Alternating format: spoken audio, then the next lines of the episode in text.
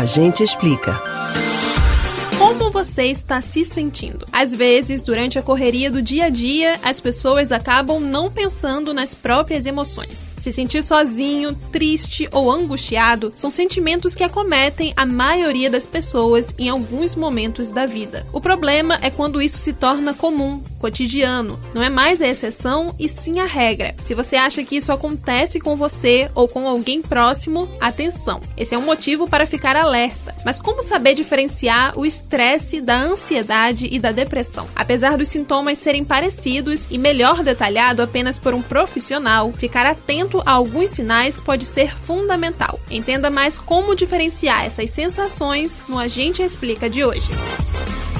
O estresse, ansiedade e depressão provocam sensações parecidas, mas saber reconhecer cada uma dessas condições é importante para garantir a saúde mental. O estresse é um sintoma que muda nosso estado e pode ser caracterizado por sensações de irritação, medo, desconforto, indignação e por aí vai. Se sentir estressado é comum, principalmente em um dia mais complicado. Quando o estresse é mais intenso, ele pode até gerar sintomas físicos, como dor de cabeça, dores musculares musculares, diarreia e até palpitações cardíacas. Mas vale lembrar que quando esses sintomas tornam-se constantes, pode ser um alerta para investigar a ansiedade. Ficar a noite rolando na cama, confabular preocupações que vão além do seu alcance, sentir um aperto no peito, um embrulho no estômago, um enjoo e uma dor de barriga que não passa mesmo quando você não comeu nada de diferente. Esse conjunto de sensações inexplicáveis pode ser diagnosticada como ansiedade. Você pode até pensar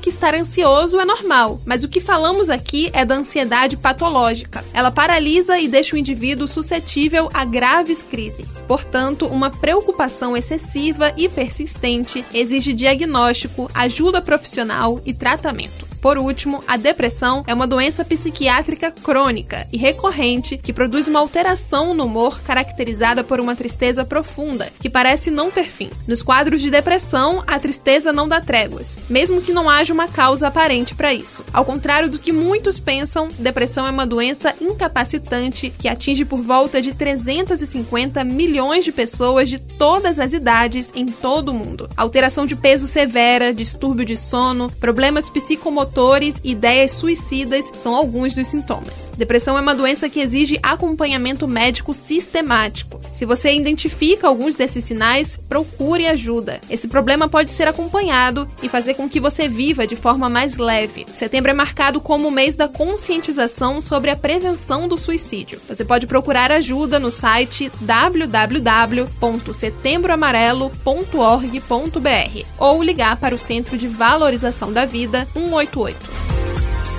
você pode ouvir novamente o conteúdo do Agente Explica no site da Rádio Jornal ou nos principais aplicativos de podcast: Spotify, Google e Apple Podcasts. Beatriz Albuquerque para o Rádio Livre.